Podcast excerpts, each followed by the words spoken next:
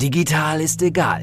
Was zählt, bist du. Kommunikationsfähigkeit ist und bleibt die stärkste Kompetenz von Führungskräften im digitalen Zeitalter. Das ist ein riesen facettenreiches Thema. Barbara Liebermeister ist Autorin, Rednerin und Expertin für Digital Leadership. Sie rückt individuelle Stärken in den Mittelpunkt und setzt auf die Marke Mensch. Barbara Liebermeister geht die Herausforderung der Führungskräfte im digitalen Zeitalter an als Leiterin des Instituts für Führungskultur, als Wirtschaftswissenschaftlerin, als Mensch. Letzten Endes steht über allem die Beziehung zwischen Menschen. Digital ist egal. Was zählt, bist du. Recht herzlich willkommen zu einem neuen Podcast aus der Serie Digital ist egal. Ich begrüße nicht nur die Hörerinnen und Hörer, sondern ganz herzlich meinen Gast und das ist der Klaus Eck. Herzlich willkommen, Klaus. Ja, vielen Dank für die Einladung, Barbara. Klaus, das äh, mit der ersten Aufnahme ging aufgrund von meiner Seite in München dann leider schief. Jetzt hoffen wir, dass die Qualität dementsprechend ist. Und danke, dass du dich nochmal bereit erklärt hast für unsere Hörerinnen und Hörer. Wer ist Klaus Eck? Wer ihn nicht kennt vom Namen, weil er fast, bist du nicht schon LinkedIn Voice oder so? Doch, ne? Ach komm. Das, das noch nicht. Ich habe es nicht drauf angelegt. Ich wollte gerade sagen, weil äh, man, wenn ich LinkedIn aufmache, wenn ich jetzt Clubhouse in Clubhouse unterwegs bin, wen, über wen stolpert man immer, ist Klaus und zwar mit sehr wertvollem Input und wie ich finde, super passend für diesen Podcast. Bei Klaus geht es schon mehr als 20 Jahre, da haben die anderen noch gar nicht dran gedacht, geht es um Reputationsmanagement, es geht um Content-Strategien, es geht um, ja, Corporate Influencer. Du leitest ja auch das Corporate Influencer Frühstück einmal die Woche mit ganz spannenden Gästen. Du bist von zu Hause aus Sozialwissenschaftler, bist aber äh, selbstständig als Kommunikationsberater unterwegs und wie gesagt, immer mit dem Zwinkerauge auf digitales Reputationsmanagement. Mega klasse. Also insofern gefundenes Fressen, Klaus, für mich mit dem Buch Die Führungskraft als Influencer. Ja, vielen Dank für die, wie gesagt, für die Einladung. Und ich habe einfach sehr früh begriffen für mich persönlich, dass es besser ist, erst nachzudenken, bevor ich poste.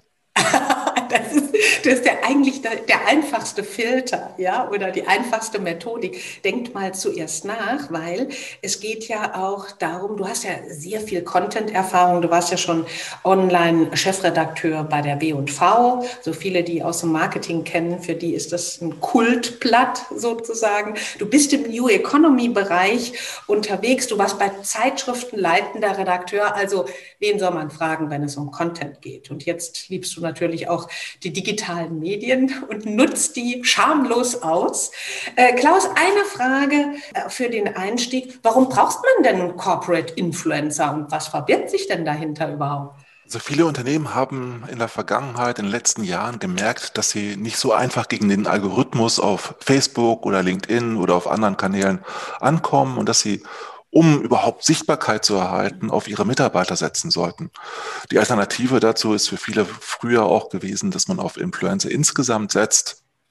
Dabei hat man nur festgestellt, dass es nur bessere Testimonials oftmals sind und dass sie nicht immer die glaubwürdige Kommunikation vertreten, die man sich auch als Unternehmen wünscht. Da sind die Mitarbeiter, die mit Leidenschaft für Unternehmen brennen, für ihre Marke eintreten, sehr viel besser dafür geeignet, wenn sie nicht anfangen, äh, nur selbstverliebt über das eigene Unternehmen zu posten. Also das kommt schon darauf an, wie man es macht, dass man auch mit einer entsprechenden Fachkompetenz auftritt.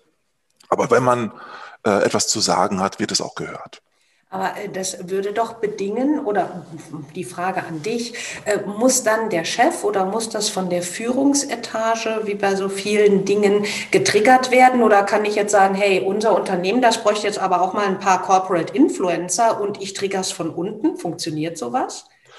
Das ist, kommt darauf an, wie die Unternehmenskultur ist. In manchen Unternehmen wird das tatsächlich von unten gestartet. Das war bei der Deutschen Telekom zum Beispiel so der Fall vor einigen Jahren schon dass ein Mitarbeiter gesagt hat, äh, wir sollten doch werkstolz sein und als Telekom-Botschafter nach außen gehen.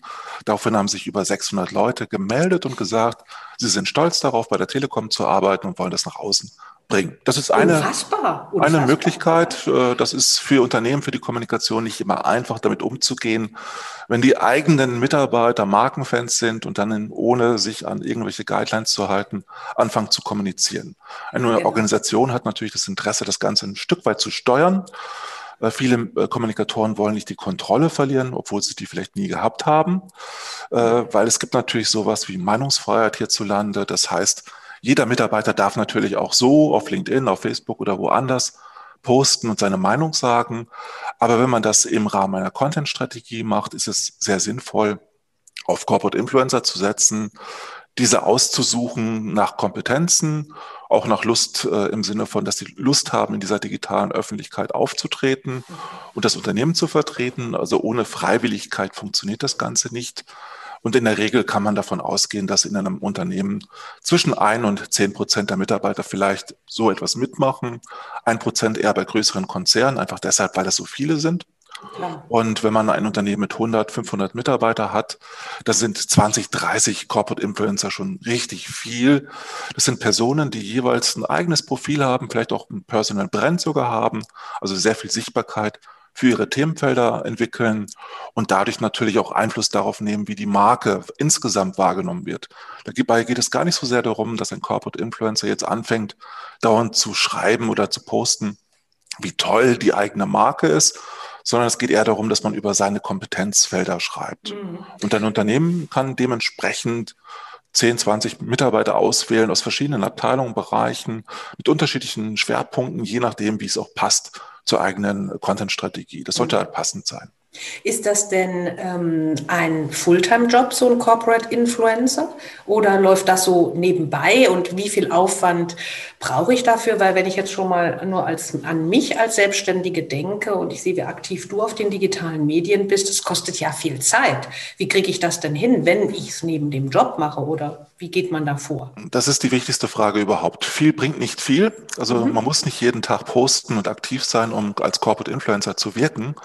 Wichtig ist nur, dass man das, um ernst genommen zu werden, sowohl intern wie extern, dass man das während der Arbeitszeit macht und dass man innerhalb der Organisation dafür einen Zeitraum eingeräumt bekommt. Mhm. Meistens liegt dieser Zeitraum bei vielleicht zweieinhalb Stunden in der Woche. Das ist nicht viel Zeit verschafft dem äh, Unternehmen aber die Möglichkeit, Einfluss zu nehmen, weil das während der Arbeitszeit passiert. Äh, es entsteht auch weniger Ärger mit dem Betriebsrat zum Beispiel. Die Datensicherheit ist dann auch eher gegeben, wenn das alles äh, Arbeit vom Arbeitgeber auch unterstützt wird. Äh, letztendlich haftet auch der Arbeitgeber für die Corporate Influencer, wenn sie aktiv sind, im Namen des Unternehmens auftreten. Auch wenn diese Mitarbeiter vielleicht gar nicht das so stark nach außen signalisieren, weil letztendlich kann man davon ausgehen, dass dann solche Mitarbeiter das auch im Auftrag des Unternehmens machen, was sie schreiben, ohne dass es abgestimmt ist. Aber das heißt, es ist einfach sehr, sehr wichtig, Mitarbeiter mitzunehmen, sie zu schulen, ihnen auch zu zeigen, anhand von Guidelines, anhand von rechtlichen Schulungen, was möglich und sinnvoll ist und sie auch davon abzuhalten, in ihr eigenes Unglück zu laufen. Hm. Und das heißt ja auch, wenn ich als Unternehmen Corporate Influencer einsetze, ist das ja viel wertvoller, als wenn ich auf externe Influencer zugreife, die mit dem Unternehmen nichts zu tun haben. Gleichwohl ich dafür natürlich auch Ressourcen im Unternehmen dann freisetzen muss, die sagen, gib denen die Guidelines oder hab da mal auch ein Auge drauf, was dann so unterm Strich gepostet wird. Kann ich mir das so vorstellen bei den Unternehmen? Ja, in der, in der Regel ich brauche auf jeden Fall am Anfang eine Ressource. Also mhm. meistens sind das zwei Personen, die dafür verantwortlich sind, die neben anderen Aufgaben, die sie in der Regel in der Kommunikation oder in HR haben, auch noch sich um das Corporate Influencer Programm kümmern.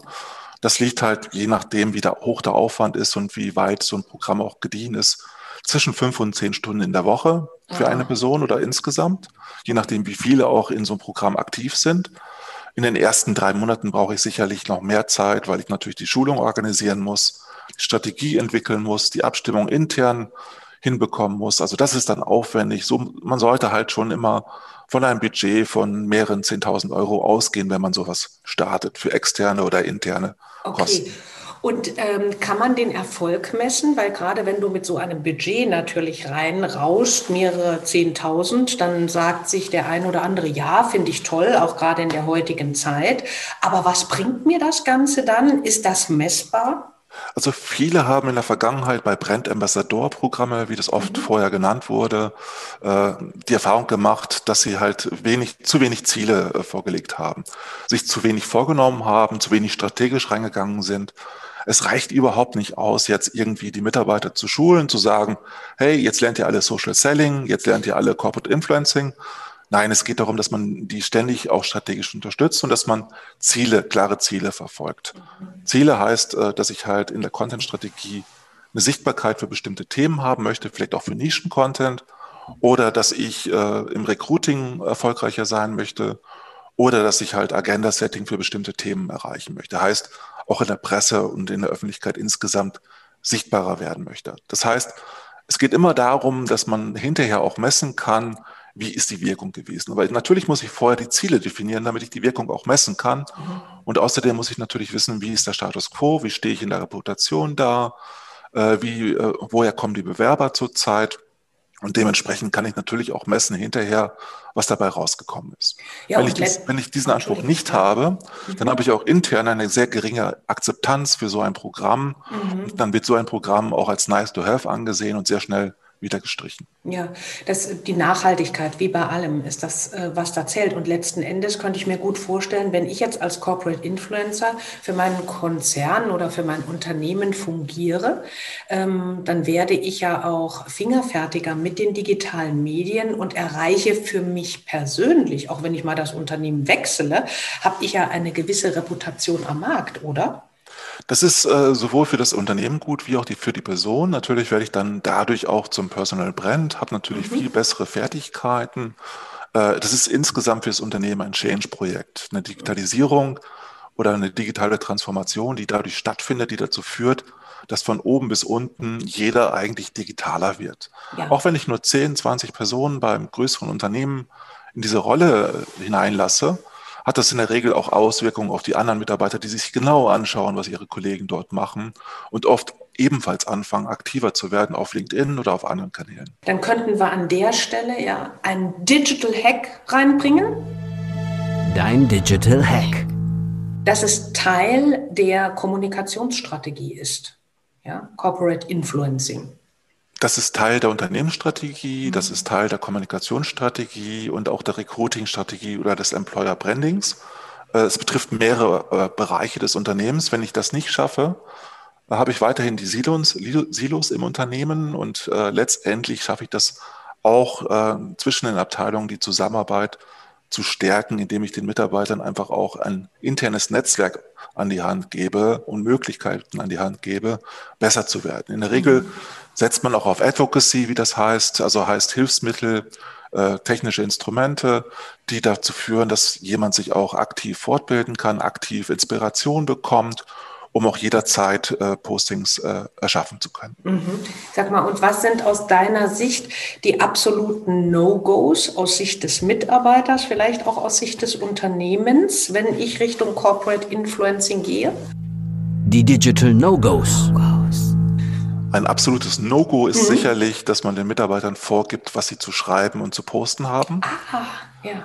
Äh, das funktioniert nur, wenn es freiwillig stattfindet und es funktioniert auch nur, wenn man sie inspiriert und ihnen nicht vorgibt, dass sie halt jetzt die Inhalte, den Corporate Content äh, verteilen. Mhm. Und was man auch nicht machen sollte, ist, äh, sie zu messen als Person äh, jeden einzelnen Posting zu hinterfragen. Und wenn man ganz sicher gehen will, dass man einen Corporate Influencer loswerden will, muss man einfach nur alle Rechtschreibfehler ständig korrigieren. Ach, okay. Rechtschreibfehler sind also in kleinem Umfang doch auch erlaubt. Also es, es, geht, es geht sicherlich kulturell auch darum, dass man die fehlerfreundlicher damit umgeht, dass man einfach auch offener ist und dass es muss einem nicht jedes Posting eines Mitarbeiters gefallen. Es muss offene Gespräche darüber geben, aber man sollte seine Corporate Influencer immer eher positiv motivieren, positives Feedback vermitteln und sollte eher das ignorieren, was mal hin und wieder falsch läuft, weil die Mitarbeiter lernen auch untereinander voneinander sehr, sehr gut. Und das merkt man sehr schnell. Die Qualität steigt sehr schnell von Posting zu Posting an. Ja, super. Du, und was war denn dein vielleicht tollstes Erlebnis oder Beispiel im Bereich Corporate Influencing und was war dein negativstes Beispiel im Corporate Influencing, was ein also Unternehmen mein, mein, unternommen mein, Mein tollstes Erlebnis war sicherlich äh, das Feedback eines äh, Teilnehmers eines Workshops, der dann hinterher auf LinkedIn gepostet hat, dass er verwundert und äh, sehr froh darüber sei, wie viel Wertschätzung das Unternehmen ihm entgegenbringt, Auch schön, weil ja. er äh, doch auch als wertvoller Botschafter des Unternehmens gesehen wird. Und er hat, war völlig begeistert davon, dass er dafür Zeit bekommt, sich selbst zu verwirklichen und seine Postings auf den verschiedenen Social Medias zu hinterlassen. Und damit hat er nicht gerechnet. Der hat auch nicht damit gerechnet, dass er nicht zensiert wird. Das ist die große Angst gerade von denjenigen, die schon ein bisschen bekannter sind in Social Media und auch ein bisschen affiner sind. Äh, und mein schlechtestes Ergebnis war eigentlich, dass äh, Unternehmen geglaubt haben, alles kontrollieren zu können. Sowas ah. funktioniert einfach nicht. Das kommt nee. selten vor, mhm. aber den Versuch gibt es. Äh, aber so richtig schlecht war es eigentlich auch nicht, weil die Unternehmen relativ schnell begreifen, dass das gar nicht funktioniert. Also ja. kein Mitarbeiter ist motiviert, an so einem Programm teilzunehmen, wenn es nicht der eigene Kanal ist, auf dem man aktiv sein darf. Und es macht überhaupt keinen Sinn, jetzt einen doppelten Instagram-Account zu führen, ein doppeltes Facebook-Profil zu haben oder auch sonst äh, digital schizophren zu werden. Okay, heißt ein neuer Digital Hack an der Stelle? Dein Digital Hack. Kontrollverlustfähigkeit gilt nicht nur in Zeiten des digitalen Zeitalters für die Führungskraft, sondern auch für die Unternehmen, die mit diesen neuartigen, ähm, ja, mit diesen modernen Methoden arbeiten. Das Schöne ist immer, man kann den Kommunikatoren sehr schnell die Kontrolle Illusion, nichts anderes ist das, nehmen, indem man einfach erklärt, was sie nicht sehen vorher. Mhm. Und äh, Social Media Guidelines, die gibt es zwar in vielen Unternehmen, aber sie werden selten gelebt. Durch ein äh, Corporate Influencer Programm schafft man das eigentlich, dass man daraus ein lebendes System macht, dass man die Mitarbeiter viel sorgfältiger nach außen gehen lässt. Also die Mitarbeiter, die geschult sind, die machen weniger Fehler als alle anderen Mitarbeiter, die keine Schulung erhalten haben, weil die meisten Mitarbeiter einfach äh, nicht ständig in die Guidelines reinschauen. Mhm. Großartig. Klaus, wenn du einem Unternehmen etwas mit auf den Weg geben möchtest, wie es jetzt startet, sein Corporate Influencer Programm, losgelöst davon, dass es jederzeit bei dir aufschlagen kann, mich dann fragen kann. Aber ähm, wann sollte ich mich für ein Corporate Influencer Programm aus Unternehmenssicht entscheiden? Wenn ich in der digitalen Öffentlichkeit nicht so wahrgenommen werde, wie ich mir das wünsche als Unternehmen, äh, wenn ich als äh, Führungskraft äh, oder beziehungsweise meine Führungskräfte im Unternehmen eher unsichtbar sind, ich aber gerade im B2B-Bereich sehr viel Potenzial für mich sehe und in Corona-Zeiten das Problem habe, dass der klassische Vertrieb nicht mehr ganz so gut läuft, dann habe ich natürlich über so ein Corporate Influencer Programm, wo man auch Sales mitdenken darf, sehr großartige Chancen, um meine Kunden und anderen Stakeholder abzuholen. Ah, das und ich ja super. starten kann ich ja damit ganz klein. Ich muss ja nicht gleich hunderte von Corporate Influencer ausbilden. Mhm. Ich kann abhängig von meinem Budget auch entscheiden, ob vielleicht nur der Geschäftsführer, der CEO oder der Vorstand ein bisschen mehr macht äh, auf LinkedIn. Ich kann mhm. mir auch überlegen, auf wie vielen Kanälen ich wirklich unterwegs sein muss und will. Das kann man wirklich budgettechnisch planen. Und genauso kann ich mir überlegen, äh, möchte ich nicht äh, fünf verschiedene Abteilungen über fünf Mitarbeiter abbilden, so dass halt auch deren Themen viel stärker nach außen kommen, über die Personen dann sozusagen repräsentiert werden.